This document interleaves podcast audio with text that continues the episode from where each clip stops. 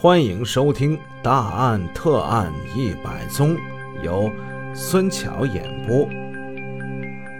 榆树村纵火案第四集。上文书我们讲到，因为罗法医的介入，大榆树村的火灾案变得豁然开朗。法医的工作已经结束。现在就看于队长他们如何大显身手。消息传得很快，尸检结果很快就在大榆树村给传开了。人们听说李景云一家老少八口都是让人给害的，哎呀，一个个恨的那是牙根直咬啊！这谁他妈这么狠呐？啊！人们百思不解。李景云一家是老实巴交的翻身农民，平日里与人是无冤无仇，这是谁这么恨他们，竟然下起如此残忍的毒手呢？侦查员们迅速的行动起来，一方面深入的调查，一方面在中心现场外围进行勘查。有这么一件事情引起了于队长的注意。什么事儿啊？前不久，上级部门给了大榆树村蔬菜生产合作社一千五百块钱的春耕贷款。这笔钱在二月二十号已经将其中的五百八十三块钱交给了财务委员李景云。这个案子是不是跟这笔钱有关系呢？抢劫杀人，然后焚尸灭迹，这是有可能的呀。着火那天晚上，合作社生产委员姚德仁当时不是到处在找李景云的钱匣子吗？他关心的可能就是这笔钱。为了仔细研究火场的情况。侦查员们在群众的协助之下，把房架子给扶了起来。正当这时，民兵队长刘振维匆匆的跑了过来，反映了一个重要的情况：在李景云的邻居邢德昌他们家西山墙根和烟囱上都有血迹。金处长跟于队长十分重视这个情况。立即带领刑侦人员过去查看。在当地热炕取暖的烟囱大多是用土坯砌在房子外边，起于平地，大概有这么两人来高。于队长等人发现，邢德昌住房西山墙上一人来高的地方有喷溅的血点沿着这个血点往下。就发现这血点是越来越多，旁边的大烟囱根上有一大片擦拭的痕迹。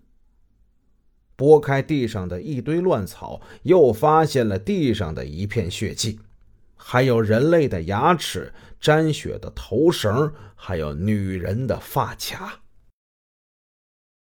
经过法医的检查，烟囱墙上的血迹血型为 A 型。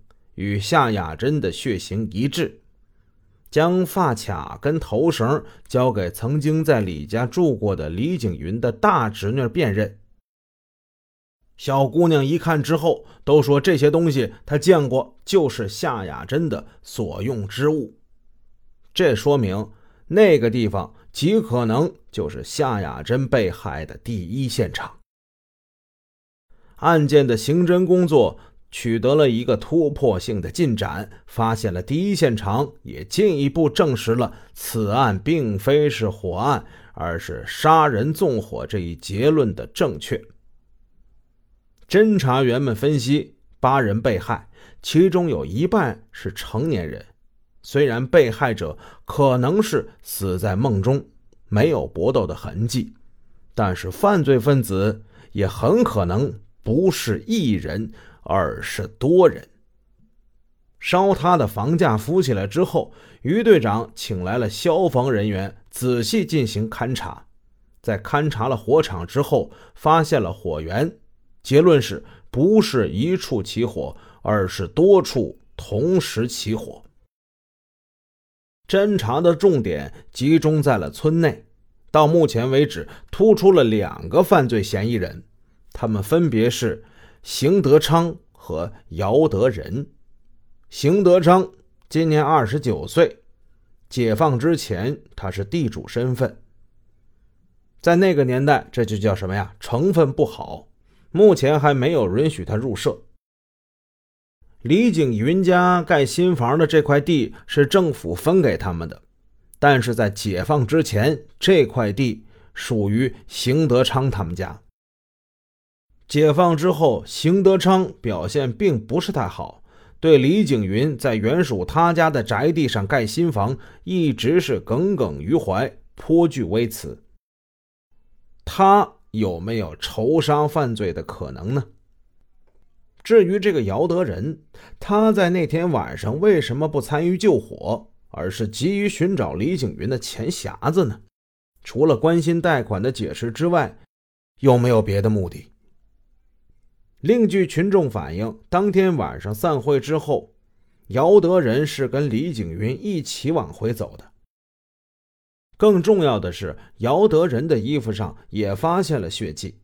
经化验，血迹的血型与夏雅珍的血型是相同的。可是那天灭火的时候，姚德仁他没有接触尸体呀，那这些血迹是怎么来的呢？经过于队长他们仔细认真的工作，几天之后，姚德仁的嫌疑被排除了。他衣服上是有血迹。那是群众抬夏雅珍尸体的时候溅上去的。排除了一个姚德仁，此时又突出了另一个人。这人姓赵，赵景贵。赵景贵今年三十七岁。着火那天，他哭得挺伤心，抱着脑袋呜呜的。此人在伪满时期曾经当过甲长，与邢德昌是生旧关系。土改的时候，他为邢德昌通风报信儿，促使邢德昌买卖福财，逃避斗争。他入合作社之后，工作积极，现在是合作社的计划委员。他跟李景云两家合用一辆车。在今年春天的时候，因为种地曾经发生过口角，闹得挺不开心。群众反映，二月二十八号那天晚上开会开到一半。这个赵景贵就推说头疼，提前跑了。合作社的贷款是经他手取回的，他是了解内情的几个干部之一。案件之后，此人有点行迹反常。侦查员在与他了解情况之后，他的邻居反映，此人曾在后院偷偷的哭。再说一说这邢德昌吧。这邢德昌被列为重点的侦查对象之后，一反常态。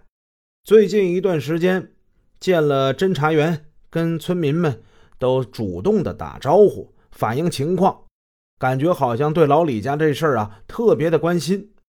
这就十分反常了，因为邢德昌这人平时与大家的关系不是太好，孤言寡语，他没那么爱说话。最近一段时间呢，看人就笑。哎，二哥，嗨，吃完饭了。哈哈哈哈哈。关键是此人平时并不是这性格，一个沉默寡言的人，最近忽然是一反常态，站在门口总是咯咯的冲人笑。说实话，挺让人觉得瘆得慌。如果仅仅是这样也就罢了，一场突发事件，让金处长跟于队长认为。逮捕邢德昌的时刻已经到来。本集已播讲完毕，请各位听友多多点赞评论。如果喜欢，欢迎您的订阅。